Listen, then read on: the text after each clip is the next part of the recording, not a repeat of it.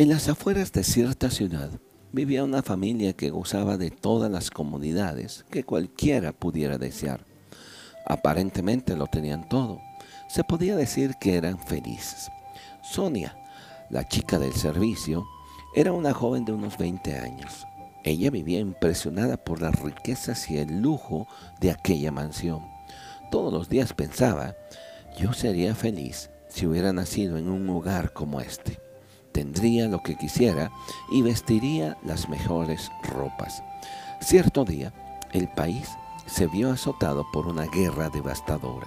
Fue entonces que muchas casas quedaron sepultadas bajo los escombros que produjeron las bombas lanzadas desde el aire. Entre estas estaba la de aquella familia acomodada donde Sonia trabajaba, quienes durante ese terrible suceso se encontraban de vacaciones en una isla. Qué tristeza al regresar. Lo habían perdido todo. Esto hizo a Sonia reflexionar y preguntarse, ¿puede acabarse la felicidad tan solo en unas horas? ¿Qué es realmente felicidad?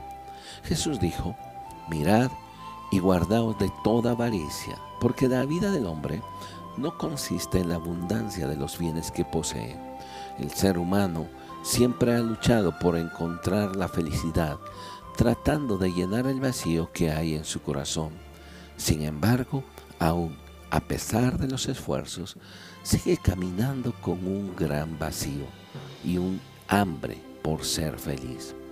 Cosas no son felicidad en honor a la verdad ayudan mucho. ¿Por qué negarlo? Alguien dijo, el rico no es quien tiene mucho, sino aquel que necesita poco. El apóstol Pablo dijo lo siguiente, he aprendido a contentarme cualquiera que sea mi situación. Sé vivir humildemente y sé tener abundancia.